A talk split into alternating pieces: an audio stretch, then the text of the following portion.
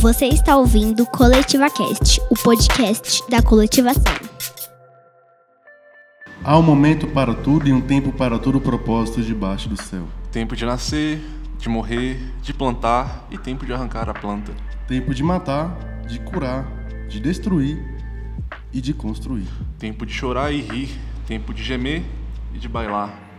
Tempo de atirar pedras, tempo de recolher pedras, de abraçar e de se separar. Tempo de buscar e de perder, de guardar e de jogar fora.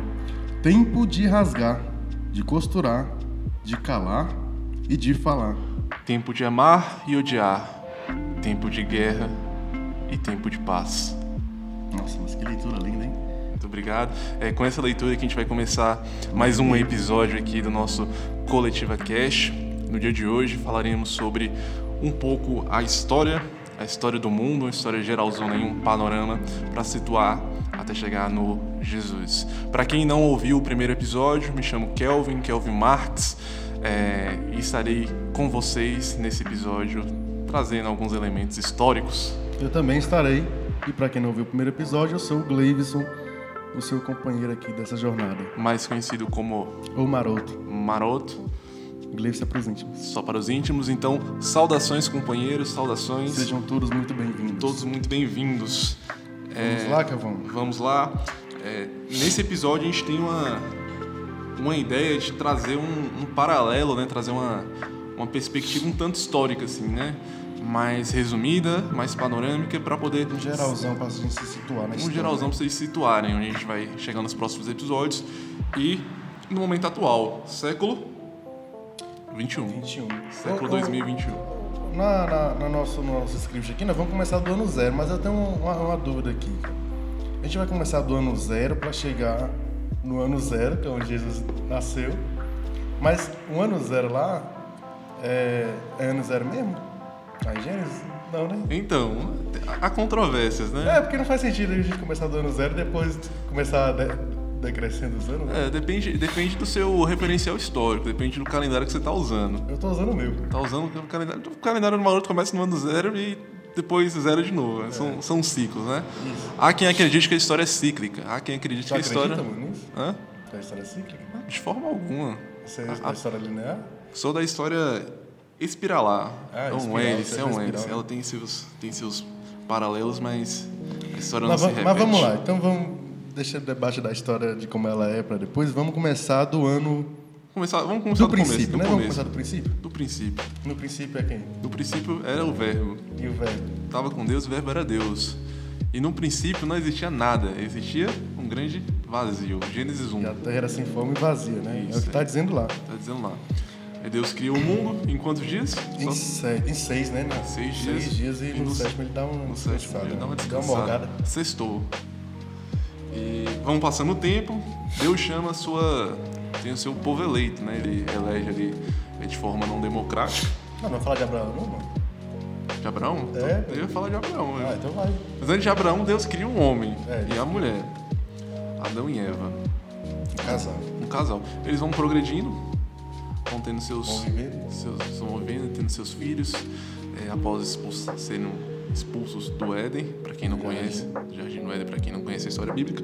Eles são expulsos, é, eles multiplicam na terra, vai passando muito tempo, muitos anos, o pessoal vive pra caramba, tem um. Salão não tinha limite, não, né? Não tinha limite não, ali era, era só no produzir Ivone, né? Se conservando aí pela posteridade. É, o homem mais velho, né? Matusalém, Matusalém. 969 anos. o cara viveu bastante. E aí vai tendo essa, essa descendência, né? Seguindo a linha sucessória de. Qual o filho de, de Adão que sobrevive? Boa. Abel, né? Caim matou Abel, né? Aí matou Abel. Então é Caim que sobrevive. Tem que pegar ele de surpresa aqui. E aí vão seguindo a dinastia dos, do- dos filhos e tal. Depois nasce o outro filho de Adão. Eles progridem até que chega no bendito. Abrão. Abrão. Abrão é chamado lá da sua, da sua terra por Deus, tem a sua revelação. É o que diz a trajetória e a, e a É é interessante, só fazendo um, um- abrindo parênteses aqui, na tua explicação, que Deus chama Abraão, mas Abraão não, conhecia Deus, não, né? Abraão era um pagão? Então, é, é controverso também essa, essa percepção aí. É, porque Deus chama Abraão, mas de certa forma ele responde, né? Não, não, E ele é obediente, ele né? é velho? obediente. Então, acredito que ele tem um relacionamento. Não é muito descrito na Bíblia, então fica pra- a gente conjecturar um pouco sobre. É. Então, me diz aí o que, que você acha. Você ouvinte, Ah, eu sei que ele, ele, ele se dispôs, né? se dispôs. Pra quem não conhecia nada de Deus, até que foi corajoso, né? Corajoso, totalmente corajoso. Sai da sua terra, leva leva os seus seus mil pertences. seus mil réis aí e vai por outra terra que Deus indica. Lá ele progride também, tem seu filho, seus filhos, que são É muito, né? são Como é que é a musiquinha lá? Pai Abraão. Tem muitos filhos, né? Muitos filhos ele tem. Ele vai ter o filho conhecido como Isaac, né? Isaac, exatamente. E o outro, Ismael. Ismael. Sendo Ismael nascido primeiro, né, da escrava, H, H, e o segundo, Isaac, nascido filho da promessa. filho da promessa, exatamente. E a partir dessa, já dessa ruptura aí, já temos uma, uma bifurcação, né, da trajetória Já, histórica. já, já, já toma dois caminhos aí, Já então. temos dois caminhos. Já dá um outro episódio aqui do, do Coletiva Cash. Já, já fiquei. Já fica aí o um ponto em aberto. Aí seguindo a parentela de Isaac, né? Isaac também tem seus filhos, sendo dois também, gêmeos, Esaú. Isaú e E Jacó. Jacó. Sendo Isaú o mais velho, né? O primogênito, e Jacó o mais novo. É, esses dias eu assisti a. Justamente, eu nunca assisti essa novela, mas pra- no dia que eu. Da Record? Da Record. Ah, boa. Eu boa não, ia, eu, referência. eu não ia falar o nome da emissora, porque eles não estão me pagando, mas tem esse episódio lá, eu assisti o dia que ele nasce lá. Mas é bom divulgar eles, pô. Os caras é crente. É crente, então assistam Gênesis. É, e aí lá, justamente no episódio que eu assisti, tem um. Quando nasce os dois lá, é, é bonitinha a cena do Jacó segurando o calcanhar da, do seu irmão. Enfim, vai passando o tempo, eles têm os seus problemas. É, após isso, Jacó rouba a bênção, né? Fazendo um breve resumo mesmo. Jacó rouba a bênção de Esaú Por comida, né, mano? por comida. Sempre por tem comida no meio, né? Por comida. Se fosse hoje em dia, acredito que. Eu que perderia a bênção, né? perderia, né? perderia. Você venderia sua bênção por um Eu bolo, né? venderia minha primo- primogenitura pra todo de. Então, aí ele vai lá e vende por um prato de, de lentilha Cozido, né? cozido. Então, é, o pessoal gosta. E aí, o Jacó recebe a bênção, Isaac já estava meio cego, já não conseguia ver muito bem. É, tem uma, uma ruptura ali também entre os dois, também dá um outro, um outro debate enorme sobre os caminhos que eles seguem. Jacó vai para um outro local, vai progredir a sua, sua família, né, sua parentela. Então, o Jacó também vai lá e tem uma suas esposas, né, e seus muitos filhos. Acho que a musiquinha tinha que ser outra, né? Tinha que ser Jacó, tem muitos filhos. E aí Jacó tem os seus muitos filhos, tem os seus problemas também dos seus filhos, né? Todo mundo sabe, quem tem irmão sabe como é que é problemático. problema, é um né? problema. Eu, sou, eu cresci como filho único, então É, eu tenho vários irmãos. vários irmãos, né? Poderia ser Jacó. Jacó, seu não sei. Enfim, vai tendo vários vários problemas. Também tem uma outra novela da, da Record muito boa, José do Egito, José do Egito. que conta a história de, Suje- de José no Egito, No Egito. filho de Abraão. De Abraão não, desculpa. Também filho de Abraão. É. Filho de Jacó. Nós também somos. Então, somos todos. E vai contando essa história. Após isso, tem a trajetória deles no Egito, tem uma grande fome é, naquela região onde a gente conhece hoje como, muito entre aspas, a Palestina. É, tem a grande fome. Toda a parentela de Jacó desce para o Egito. Para quem, pra quem não sabe, o Egito e ali a Judéia, a Palestina ficam muito perto. Então, se você não tem noção do mapa, abre aí o Google Maps, a gente dá um tempo para você, dá uma pausa aqui no podcast e vai ver um pouco o mapa. Para quem não sabe, o Egito fica na África. Também não é importante destacar isso. O É, pessoal esquece, né? o pessoal esquece. Eu também esqueço. Vê os filmes, né? Aí vê o, um egípcio branquinho e fala, Todo pô, mundo branco, né? fala, pô, acho que fica ali, ficar do lado do, da Escandinávia, não sei, É. é muito branquinho, né? Algum deserto ali. Mas não, o Egito fica lá na África, para quem não não está se situando. É, a Europa nunca foi o centro do mundo, sempre foi ali a região de fato é mais do Oriente, Oriente Médio, Oriente Próximo mesmo. É, enfim, seguindo isso, os filhos se multiplica ali, né? No se do, do José. não tinham televisão, morre. eles têm bastantes filhos. José morre. José morre, é, tem um outro governador que narra a Bíblia, começa a subjugar os, os hebreus ali na- no Egito, eles crescem de forma Não, tem desproporcional. problemática, né? Porque o que acontece? Como a parentela todinha de José tinha descido para o Egito, eles começam a se multiplicar ali, né? E é, por que eles desceram? Porque José virou governador ali, e, então José deixou uma terra para eles ali. E aí, desse geralzão lá para lá, a galera começa a se multiplicar, e aí o governador, o faraó, vai, vai- Já era outro faraó, né? Muito, muitos outros. dos outros, né? E aí, é, e aí esse farol decide, então, a galera está se multiplicando aí, o que, que a gente pode fazer? Vamos subjugá-los, vamos colocá-los como escravos nossos para trabalhar, né? Para que não, não permita que eles, daqui a um tempo, tomem a nossa terra por completo, né? Aí eu vou fazer um pequeno parênteses para vocês entenderem um pouco esse problema de é, uma população que migra para um outro local, é, vai à procura de melhores condições de vida, começa a trabalhar naquela terra, né, tem uma certa comodidade de vida, e posteriormente o governo local vai e tenta subjugá-los, expulsá-los. Eu não vou citar nomes, você que está atento aí ao jornal, A conjuntura atual do nosso conjuntura atual do nosso país e do mundo, você vai perceber que essa história se repete um pouco aí na nossa, nossa cotidiano, A né? história é cíclica. De certa forma, não é ciclo porque não é o mesmo povo, mas aí é um, um debate historiográfico que a gente não vai se atentar agora nesse momento. Fechando parênteses, é, vive- eles vivem muitos anos no Egito e aí eles começam a ser subjugados e escravizados no Egito, certo? Aí surge quem? Moisés, Moisés, retirado das águas. retirado das águas. Você, como teólogo, você pode desmiuçar um pouco a trajetória de Moisés? Moisés, é, ele é retirado das águas pe- pela filha do, do, do- do faraó.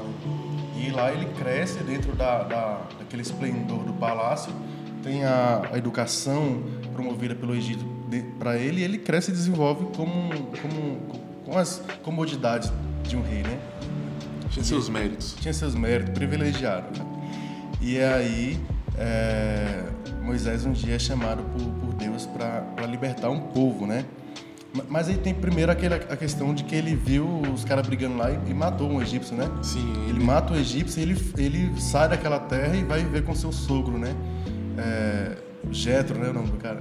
Ele, ele vira pastor. Moisés vira pastor até que um dia ele está caminhando no monte 40 anos. 40 anos já, e aí Deus se aparece, se revela a ele, a gente chama na teologia isso de teofania, né? uma manifestação divina.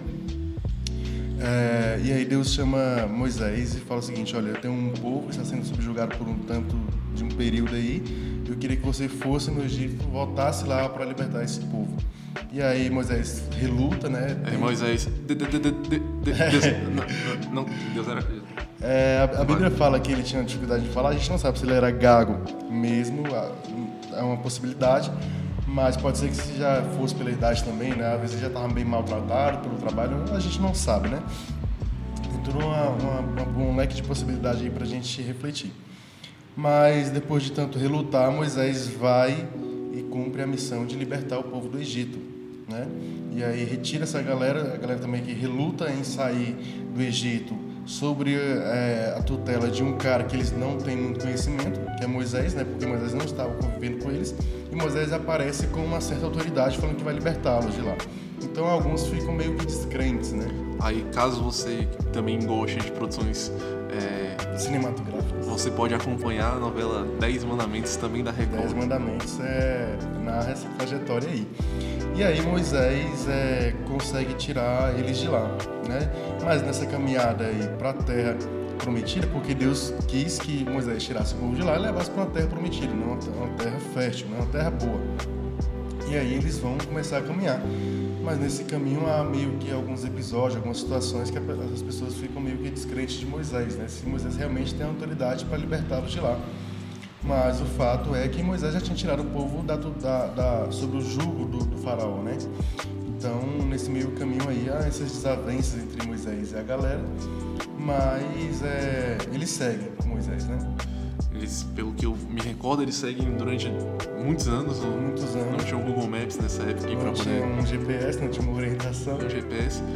E aí Moisés e o povo fica anos e anos perambulando no deserto. no deserto. E tem toda a manifestação também é, divina que a Bíblia relata sobre esse período, certo? Alguns episódios também é, importantes. E destaco, acho que o- a questão do, do episódio do bezerro de ouro, né? Qual Moisés sobe ao monte para poder ter esse momento com Deus de revelação.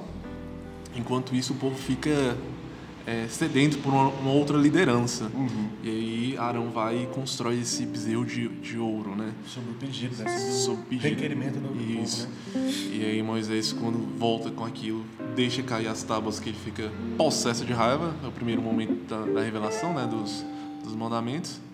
O bicho deve ter ficado numa bad, né, mano? Ficou.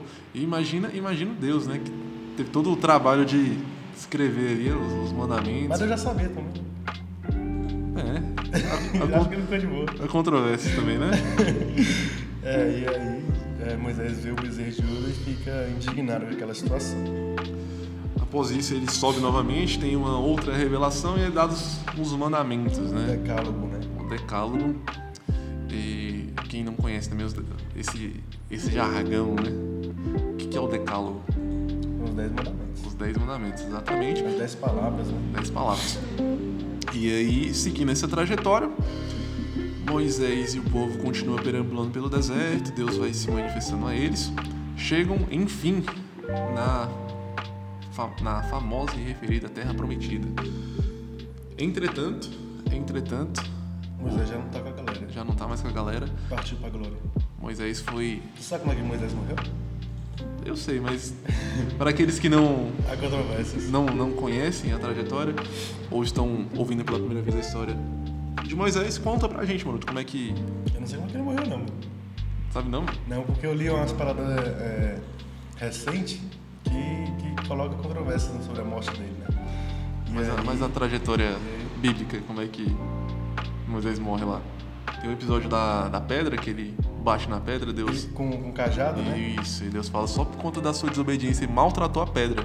Não vai entrar na terra prometida. Não, e, e interessante porque Moisés ficou no dilema ali, né? Porque ele quis, é, ele ficou meio enfurecido com, com os requerimentos do povo, né? É, o pessoal meio desobediente com ele. E aí, é, ele, para produzir água da pedra, né? Ele tinha que bater uma vez só na pedra, né? E ele furioso bateu duas e por, por essa fúria, ou seja, Moisés estava ali numa situação onde tem pessoas ali provocando ele, né? É, porque, porque querendo ou não era uma provocação. Eles estavam ali desobedecendo ao que Moisés estava trazendo como informação vinda diretamente de Deus. E então ele, ele, ele se encontra meio que num dilema ali, né? Pô, o que, que eu vou fazer, mano? Eu tô obedecendo a Deus que tá mandando fazer isso aqui, mas ao mesmo tempo a pessoa que tá cagando porque eu fa- falando, entendeu? Então a- a raiva de Moisés é, é, é legítima, né? E aí, enfim, ele bate na pedra duas vezes, Deus não permite que ele venha a usufruir do que a terra eh, tinha para dar. Ou seja, logo ele não, não entrou na terra prometida com o pessoal, né? Entrou, só viu, só viu de longe. Só viu de longe. E aí quem vai dar prosseguimento, a essa situação toda é Josué. Josué. Aí encerramos na, na cronologia no- na composição textual da Bíblia, se encerra a, Pentateuco, né? O que, que seria o Pentateuco também? São os cinco livros primeiros da, da Bíblia, né? da Torá, do Velho Testamento. É, a- os, os judeus têm a, esses, esses cinco os livros como sendo os, os principais da, da lei mosaica, né? Isso que seriam Gênesis, Êxodo, Êxodos, Números, Levítico e Deuteronômio. Deuteronômio. Se encerra os, o Pentateuco. Acaba esse período, lidera Josué. Aí começamos com a questão dos juízes, né? juízes. É a primeira, a primeira forma que Deus vai Eles têm a lei escrita agora, né? Eles já têm a lei escrita, já estão é, repovoando ali a, a terra prometida por, para Abraão. Detalhe, a terra prometida estava ocupada, né? Estava ocupada, foi- Eles tiveram que guerrear. tiveram que guerrear, assassinar geral lá para poder retomar a terra. Né? Então Deus começa a exercer sobre eles não mais um, uma, uma relação como tinha com Moisés. Agora chegam os juízes, que são levantados é, esporadicamente Para governar, né? para governar em momentos de crise. Deus tem um propósito, então, de governo com o seu povo, né? E é, um, e é uma, e uma, uma conjuntura de governo, né? um projeto político de governo, tanto quanto é, novo, assim, né? Deus só, só chega e chama o cara quando tá precisando mesmo. Enquanto isso, o pessoal se autorregula. É, tem alguns Se autogerencia. isso, tem alguns juízes famosos, como Josué, Sansão. Sansão, Débora e tantos outros, que eu não vou mencionar É todos muito, aqui, né, são muitos. E por fim, temos o último dos juízes, Samuel, o profeta Samuel. Quando chega Samuel, né, que consegue é, unir a, a, a questão do sacerdócio, né, entre aspas também, né, da profecia, com a questão política de administração. Então, Deus levanta Samuel naquele momento também de crise para poder é, liderar o povo.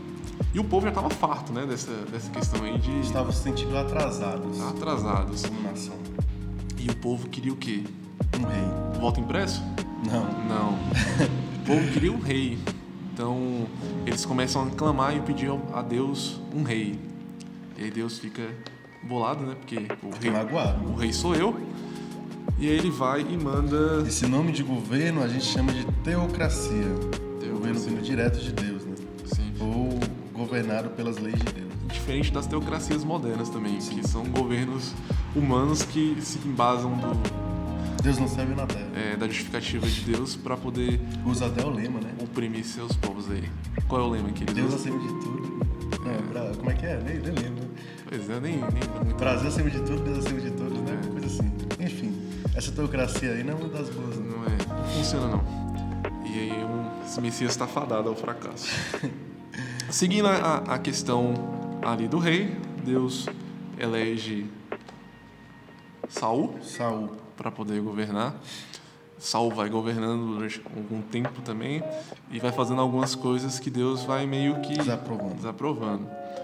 É, entre essas coisas tem uma, uma questão de sincretismo, digamos assim, com algumas práticas e ritos comuns ali, né, da, da época. E Samuel unge, elege, chama um novo rei. Esse rei você talvez conheça. Quem não conhece, também tem uma novela da Record muito boa, chamada Davi. É Davi o nome da é novela. Davi. Davi é uma novela, muito- boa. é uma novela boa. Tem boas cenas de lutas. Lembra um pouco os filmes do Snyder lá, 300.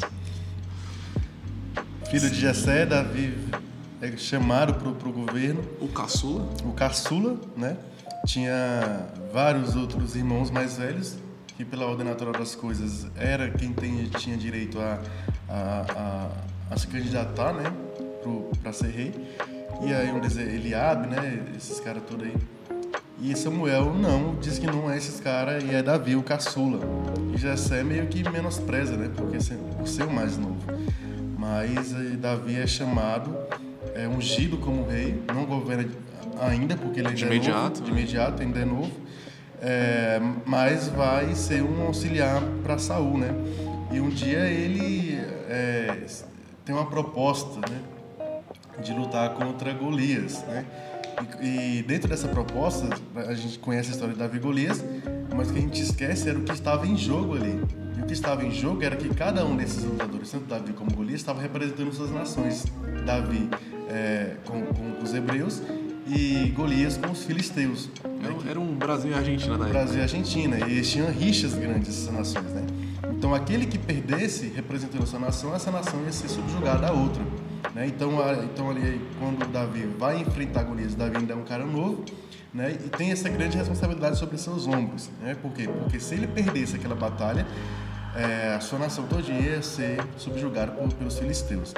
E o que a gente sabe da história é que Davi, astuto, vence Golias, e aí os filisteus se tornam a nação subjugada dos hebreus. Exatamente. Aí vai seguindo o tempo. Vira um É, rei poderoso, né? antes disso, é, o antigo rei continua governando, fazendo as suas, suas coisas, e Davi se fortalecendo em outras batalhas. crescendo, se Crescendo. desenvolvendo, virando um, um, um general né, de guerra. Isso. Chega um momento que não dá mais, Davi assume é importante que ele unifica aquele povo que estava meio fragmentado por conta da questão é, do antigo rei. E aí ele cons- consegue unificar o povo e estabe- estabelecer a capital, onde acredita-se ser Jerusalém.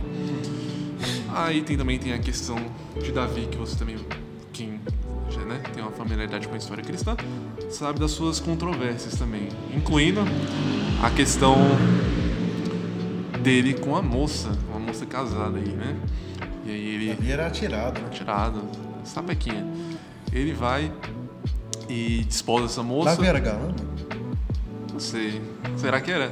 Não sei. Ele, ele era rico. Dizem que a riqueza é o melhor Photoshop, né? É, tem isso também. Talvez ele, seus posses assim, tenham ajudado. É verdade. Dito isto, ele vai e faz todo um plano e a moça morre. Tem uma questão também interessante. A moça não, perdão.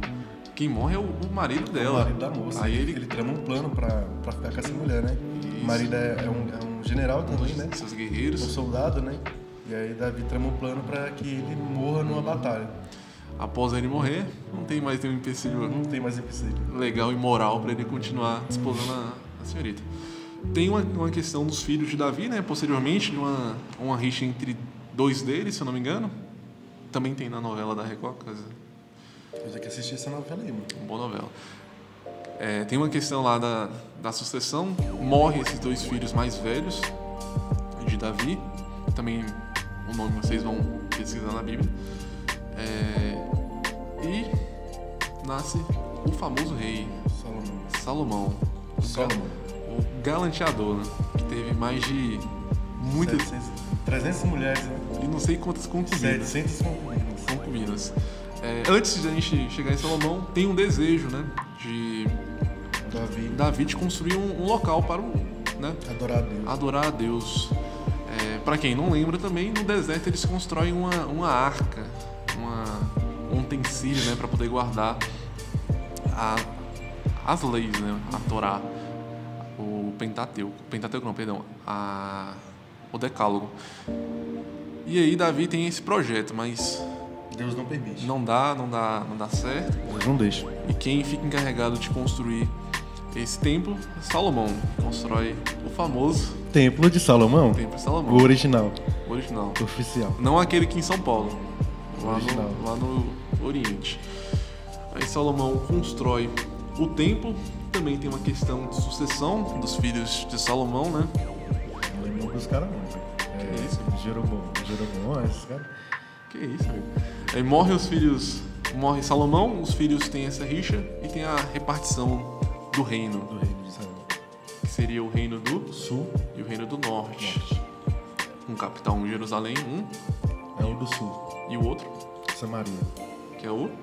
Israel. o cara tá me testando na Tô Bíblia pensando aqui, mano. ver se ele tá atento. Os E aí aqui. tem essa divisão dos reinos, né? algumas tribos se dividem. É, segue a história até que temos é, a conquista daquele povo todo pelos É babilônios. interessante quando tem a, a- Agora essa parte na Bíblia, quando tem a repartição das tribos, das terras, né? A única tribo que fica sem terra é a dos levitas, né? Deus disse que, que os levitas iam ficar sem terra porque eles iam cuidar apenas do templo. Olha, dedicação total, exclusiva ao, ao reino de Deus. Não, e eles foram os mais. Né, os que mais trabalharam e, e os que menos sofreram nesse período aí de guerra, né? Porque não tinha terra mesmo pra, pra, pra É eles. verdade. Pelo menos não tenho que ficar batalhando por aqui, não. Pra você ver como é que Deus pensa nas coisas, né? O, Verdade. o movimento sem terra já é uma, uma coisa bíblica, então se você critica o sem terra, já Rever se, se você é crente, né? reveja, reveja seus posicionamentos. princípios aí. É, dessa forma, tem a conquista lá da- desse período, desse povo, né? E o exílio na Babilônia. Aparece quem? Parece muita gente. Não, de dominador, pô. Ah, sim. Aí tem o, o famoso, o famoso rei né, da Babilônia, que está referenciado também em Daniel, Nabucodonosor, né? Nabucodonosor. Nabucodonosor, que domina aquele, aquele povo, leva cativo a maioria do povo que, que se encontrava ali nos reinos para a Só deixou os Babilônia. mais pobres. Oi? Só deixou os mais pobres. Exatamente. Ficam os mais pobres e os mais vulneráveis. Aqueles que tentam se revoltar são assassinados. e eles levam, Leva o resto. levam o resto para Babilônia para poder servir como é, trabalhar mesmo, né? Como servos lá Trabalho naquele civil. Isso. E aí na Babilônia tem uma eles ficam um grande tempo lá, né? Um- Muitos anos. muitos anos, um períodozinho considerável. É, e nesse período eles aprendem e trocam informações, trocam A questão cultura, da culturação. a culturação do sincretismo. Para quem não conhece um pouco sobre é, a questão da Babilônia, eles tinham uma religião própria, né? Ou, de certa forma, o zoroastrismo, né? Uhum. O culto a, a Hura... Oh, Deus, nunca Eu não sei falar a. Hura Mazda. Se não for esse, esse eu não, não acredito que seja essa pronúncia. Mas eles têm esse culto ao Deus único também. E aí tem esse sincretismo da, dos ritos, ainda não eram religião dos hebreus, mas tem essa, essa mistura. Eles têm contato com essa religião. Isso. E uma curiosidade sobre o, o zoroastrismo, que é uma. Além de ser uma, uma religião monoteísta, é, ter só um Deus, né? Eles também têm uma questão bem interessante que remete aos dias de hoje, né? Essa percepção do bem e do mal, né? Essa, Dualismo. esse dualismo que mas a gente pode ver também na história cristã, né? O bem contra o mal. E se apropriou muito dessa, dessa, desse pensamento, né? Sim, tem um sincretismo muito forte, alguns pensadores, né? Aí você, eu acredito que você possa até trazer posteriormente alguns, alguns autores que tratam essa questão, né? Do sincretismo e como o zoroastrismo influencia, né? Na, na construção do judaísmo posteriormente, do cristianismo. Na própria literatura. Isso. E de certa forma, né? Como a gente, a gente consegue ver até a questão do pós-vida, né? A questão da própria morte. É bem presente no zoroastrismo. E depois influencia a tradição judaico-cristã, na qual nós somos herdeiros. E é interessante também que o, o zoroastrismo ele tem uma noção de, de conjunto textual. né? Eles têm uma- algumas. Também não vou conseguir pronunciar o nome da. Entre muitas aspas, né? A Bíblia deles, esse conjunto textual que, que embasa a fé deles. E isso influencia também a questão da construção do, da própria Bíblia, né? Na tradição judaica. É, o- o livro, o livro de Jó é um livro que, que tem a presença marcante da, da- desse, desse pensamento do zoroastrismo, né? A gente tem ali na narrativa de Jó, onde Deus é, tem uma- uma- um diálogo com, o seu opositor, né? É, que, é, que é Satã, mas aí um, esse, esse livro, essa narrativa, ela é colocada dentro de muitos estudos, né? Porque é, se a gente for pegar dentro da crítica textual, você tem ali a presença do, do- desse Satã, mas a, a gente não sabe se de fato esse Satã era o, o, próprio diabo, né? O Lúcifer. É, porque a gente tem na narrativa ali que é, Deus chamou seus anjos, né, eles compareceram. Então, quando eles comparecem, Satã também aparece no meio, né? Então é muito complicado a gente pensar se de fato esse Satã era um opositor de Deus, porque se fosse esse opositor de Deus, não era para ele estar ali, né? Mas o que, o que aparece ali é uma reunião do- dos anjos, né? E esse Satã aparece. Então o que muitos estudiosos colocam é que esse Satã seria apenas um título de acusador, né? Porque esse, esse, cara que vai é, usufruir desse, desse título de promotor, de aquele que acusa, é, ele é um dos anjos de, de Deus e ele vai, vai ser um, um- acusador de Jó, né? Falar, ó, tem um cara ali e tal, né? Eu queria testar ele algumas coisas, né? Então isso é, um, é, um- é algo que está em discussão ainda dentro da teologia, né? Sim, totalmente. E é interessante pensar, né, como como a gente vai mudando um pouco o pensamento. Então a gente está fazendo só ressaltando, né, a gente está fazendo análise da, desse período, né, ainda é o Antigo Testamento, muitos anos antes de Cristo e de fato pensando apenas pela lógica deles, né, tentando eh, se inserir naquele contexto, não ser anacrônico, trazer elementos eh, posteriores e, e, né, forçá-los como condizentes com o tempo. É, então tem esse dualismo né, entre o bem e o mal, que influencia posteriormente a tradição judaico-cristã. E é- Bastante, né? Bastante. E aí a gente vê isso no, no livro de Jó e a estruturação do próprio, do próprio texto bíblico. Né? É, a gente tem que ressaltar que eram, eram tradições, eram culturas orais, né? eram tradições orais em que o pai é, o, Passa pra filho. para filho, o filho passa para outro filho e assim vai seguindo. Tem um, um líder né, que detentor daquela Do clã. daquele conhecimento, mas não tem nada registrado, ainda não era uma prática tanto, um tanto quanto comum né, de, de registro do texto. Isso muda um pouco. Nós temos algumas construções textuais muito antigas, né? Acredito que o mais antigo de fato é, é Jó, não é isso? Pode me corrigir se eu estiver errado. Então a gente começa a ter essa própria construção do texto, até com um registro é, histórico, né? Não apenas, não exclusivamente como religioso, mas de fato como um caráter histórico, mas também tem as suas, suas críticas textuais aí que a gente também não vai se delongar muito no, nessa questão. É, voltando um pouco para a história do povo, a gente esqueceu alguma coisa? Não, estamos indo, indo bem, nos né? pontos principais, né? Certo. Voltando um pouco para a história do, do povo, quando, após muito tempo de exílio na Babilônia, chega um homem, um conquistador, e subjuga o governo babilônico, a saber, Ciro, não esse do PDT. não, é, é outra parte agora mudou, não, parece. Mudou? Mudou.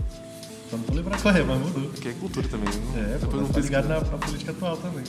Então vem o Ciro, que não é esse atual, Ciro o Grande, do Império Persa, subjuga a Babilônia, liberta os hebreus daquele período e permitem eles retornar à sua terra, às suas antigas casas. Né?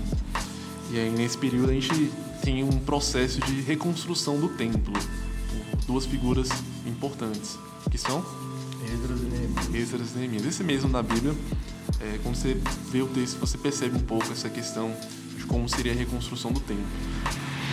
Tem um episódio muito interessante no próprio livro de Esdras que eu acho que eu acho riquíssimo assim, pelo uma questão né, da tradição e da modernidade ali que se passa. Eu não vou lembrar o, o, capítulo, mas quando é lançado os fundamentos do novo templo, os anciões, os mais velhos, eles começam a reclamar, né? Eles não era assim que era no tempo dos nossos pais e tudo mais. E tem esse, problema e a construção do templo fica parada muito tempo. E... Porque eles vão tentar é, restabelecer aquilo que eles tinham aprendido, né? Esdras como, como sacerdote, próximo que é que é a gente está no ano 400 e alguma coisa antes de Jesus, né? E aí, é, então o papel de Esdras e Neemias é tentar restabelecer ah, uma certa religiosidade do, do, do, povo hebreu, né? Por quê? Porque a gente a gente está vindo de uma trajetória onde eles passaram muitos anos em cativo é, da Babilônia e com outra cultura, em contato com outra cultura e pouco com a sua identidade, né? Então, quando eles voltam para, quando o Ciro permite que eles voltem para reconstruir seu templo, a ideia é que Neemias tente também restabelecer a sua identidade religiosa, né? A sua identidade ética, aquilo que compõe a identidade do povo hebreu. Então, com pouco sucesso ele consegue fazer isso. Né? Certo. Tanto ele quanto Neemias, né? Exatamente. Começam é, a reconstrução do templo. Começam a reconstrução do templo e reestruturação daquilo que os antigos seguiram, né? Aqueles que os antigos é, proporcionaram até chegar naquele momento. Sim. Aí tem esse retorno é, da questão do templo que Salomão é, tinha feito, né? Alguns anos, alguns séculos antes e com essa com essa questão o templo quase reestruturado falamos um pouco sobre saindo um pouco dessa perspectiva é, bíblica, né? Vamos falar um pouco sobre Ciro, o grande, o persa, é, um outro grande reino que existiu naquele período, um grande império que existiu naquele período, foi o Império Persa. Né? Aí a gente. Acredito que toda vez que a gente pensa no Império Persa, a gente lembra do, do filme 300, né? Rodrigo Santoro. Com o Rodrigo Santoro, com o rei Xerxes lá. Mas a gente sempre lembra um pouco do, do Império Persa. E é uma coisa curiosa, porque acredito que no, no Ocidente a gente não tem tanto costume de estudar, né? Uhum. Sobre o Império Persa. Então a gente sabe muito pouco sobre certo? Eu tive, eu tive um professor que ele se dedicava um pouco né, sobre o Império Persa, mas não nesse período, um, algo mais, mais distante, né, no, no tempo, sobre os Sassânidas e os, tudo mais. Mas enfim, ele tem o Império Persa, que vem do Oriente, ali onde a gente conhece hoje como o Irã. Situando para vocês, quem não conhece o Irã também, o outro pausa, abre o mapa, veja aí, Irã, é, seguindo essa trajetória, os persas têm uma, uma, gestão um tanto quanto inabitual, né? não era tão conhecido naquela época de governança. Ciro ele, ele traz para o seu governo uma prática de tolerância, entre aspas também, uma tolerância muito entre aspas. Ele não impunha para aqueles povos que ele subjugava, que ele dominava, alguns elementos é, da sua cultura, como por exemplo a religião. Ele entendia que todo povo tinha alguns elementos culturais bem particulares e na sua governança ele permitia mesmo que eles que eles seguissem, né, com aquela com aquela sua fé, com aqueles seus ritos e suas práticas. Nunca impôs, não, não era um projeto que ele tinha de catequização ao certo proselitismo. É, não, não era essa a ideia de Ciro. Muito pelo contrário. Tanto é que quando a gente, a gente estamos falando aqui agora, essa questão da reconstrução do templo, é, ele permite, de fato, que os hebreus reconstruam seu templo e reconstruam e construam a sua religião. É interessante que até na, no, no próprio livro de, de Esdras é, tem uma questão, uma carta, né, uma declaração meio que uma exaltando Ciro. Então ele é tratado na Bíblia como um, entre aspas também um Messias, né? E, e o que seria, né, essa questão messiânica? O Messias, de acordo com a Bíblia, é uma figura que Deus estabelece para libertar o povo de Deus, né? libertar de, de subjugação de, de outros domínios, de outros impérios, ter uma liberdade religiosa, ter uma identidade, ou seja, ser uma nação livre, ser uma nação independente de qualquer domínio. Então, o Messias é um cara que Deus envia para a Terra para solucionar esse certo problema, ou seja, trazer essa independência, essa liberdade para o povo de Deus. Sim, e de fato. Parece o Wikipedia agora, né? Com certeza. Mas é, é bom para a gente poder fazer esses, essas o livro de dados chama de box, né, geralmente. Com curiosidades e, e assuntos que às vezes passa batida. A gente tem conhecimento, mas né, é sempre bom retornar.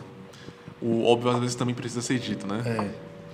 Então, temos Ciro o Grande, do Império de Pérsia, que é, liberta os hebreus, possibilitam eles retornar até a sua terra, reconstruir o seu templo, construir a sua religião, aí surge o judaísmo, né?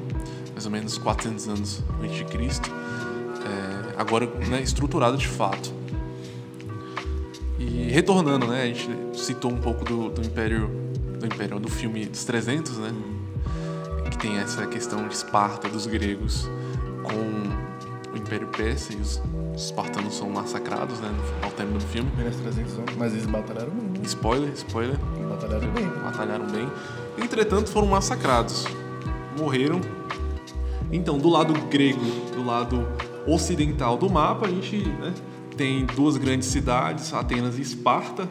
Esparta do filme 300, que a gente acabou de, de referenciar.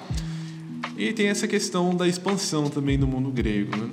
Culturas, de pensamentos, é, os gregos como pessoas que a gente, né, na trajetória histórica, a gente percebe eles como sendo eruditos, filósofos. Dados a meditações. Dados a meditações. Reflexões. reflexões Platão, Aristóteles. Vamos trabalhar a questão da alma agora. Sim, grave, gravem esses nomes, Aristóteles principalmente.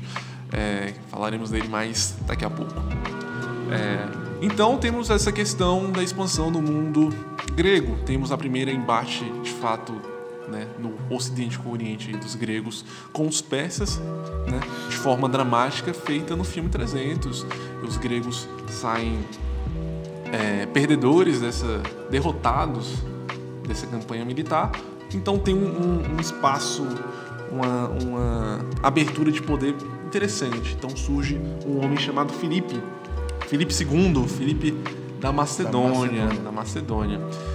Filipe faz uma campanha militar também contra os gregos. Para quem também não conhece do, do, mapa, dá uma pausa aí e veja onde fica Macedônia e a Grécia. Macedônia fica mais ou menos ali em cima da Grécia. Então, os macedônios descem para a Grécia, conquistam tudo, conquistam a Grécia, mais um, mais um povo dominado, porque não sei se você já percebeu na nossa fala, né? A história é feita de dominações, a história é feita de tragédias, né? Um povo dominando o outro. É, então, os macedônios dominam a Grécia, tem uma, um outro processo de aculturação, enquanto isso o Ocidente ainda está lá com os persas, é, tem toda uma, uma questão própria deles. E seguindo essa, essa questão, essa trajetória histórica, Felipe tem um filho. Filho Alexandre, Alexander, Xandinho, Xandinho, Alex. Alexandre, Ale, Alexandre, também conhecido como Alexandre O Grande. o Grande. Para quem não conhece, Alexandre o Grande. E grande por quê? A gente deixa pro próximo episódio. Quem não conhece Alexandre, faço o convite. No próximo episódio falaremos um pouco sobre Alexandre. E você vai me perguntar, pô, mas que tem relevância Alexandre com, com igreja, com Bíblia, com Vai fé? ter muito ainda dele. Você, então, faço o convite. Próxima semana, próximo episódio, estaremos falando sobre Xandinho, não do avião, Alexandre o Grande, o Macedônio. E para lembrar o que a gente falou até aqui, a gente- Fizemos um breve, um breve paralelo histórico do ano zero ao ano zero, lá do Gênesis, até chegar no ano 300 antes de Cristo, ou antes da Era Comum, como você preferir. Então, a gente vai seguir essa trajetória nos próximos episódios sobre Alexandre, sobre a conquista né, do Oriente, a sua importância e relevância para a nossa cultura hoje e como isso se relaciona com a nossa fé, com o cristianismo, com Jesus né, e com todo o desembocar histórico. Então, caminhando para os finalmente, para os agradecimentos, queremos fazer recomendações. O que você tem para recomendar hoje, Maratão? eu tenho para recomendar hoje a Bíblia. Você pode começar lendo é, o, o Novo Testamento, né? Não- Você vai se- Não se prenda ao plano de leitura anual da Bíblia, Não, pode não. começar hoje. agora, abrindo aí o seu, seu, seu aplicativo de Version, você pode começar lá de Mateus. Você vai chegar em João, depois você vai chegar em Atos, e em Atos você vai ver muito do que a gente vai abordar aqui sobre Alexandre, sobre o Império Grego. Então, é, tem algum livro que quer comentar? Bom, eu quero reforçar também, leia o Antigo Testamento, que eu... A gente fez um, bem um, um, paralelo, né? um panorâmica, na verdade, sobre o Antigo Testamento. É, bem resumido mesmo, então tem muitas coisas que a gente não falou, então leiam, leiam. Como a- o, o Kelvin tocou no assunto do, de Aristóteles, de Platão, é, nós vamos é, comentar alguns pontos também sobre a filosofia. E aí eu quero deixar de recomendação um livro chamado A História da Filosofia, do, do autor Giovanni Reale. Se eu não me engano, o nome dele é isso. Mas se você pesquisar é, História da Filosofia, você acha. É um livro muito bom para quem é, tem uma, uma, uma afeição com a filosofia, quer estudar um pouco sobre a filosofia. É um livro muito rico. E por último, eu queria recomendar também um livro do Flávio Josefo, Antiguidade Judaica. Antiguidade Judaica, se não me engano é esse mesmo o nome do, do livro, que também fala por alto, assim, mas um pouco mais detalhado a própria história dos judeus. Então, se você tiver mais interesse, está aí as nossas recomendações. É, e, e, e para quem não ouviu o primeiro é, episódio, a gente pede para que você ouça, né? Para você entender o que a gente está fazendo aqui. Para lembrá-los, para quem ouviu, né?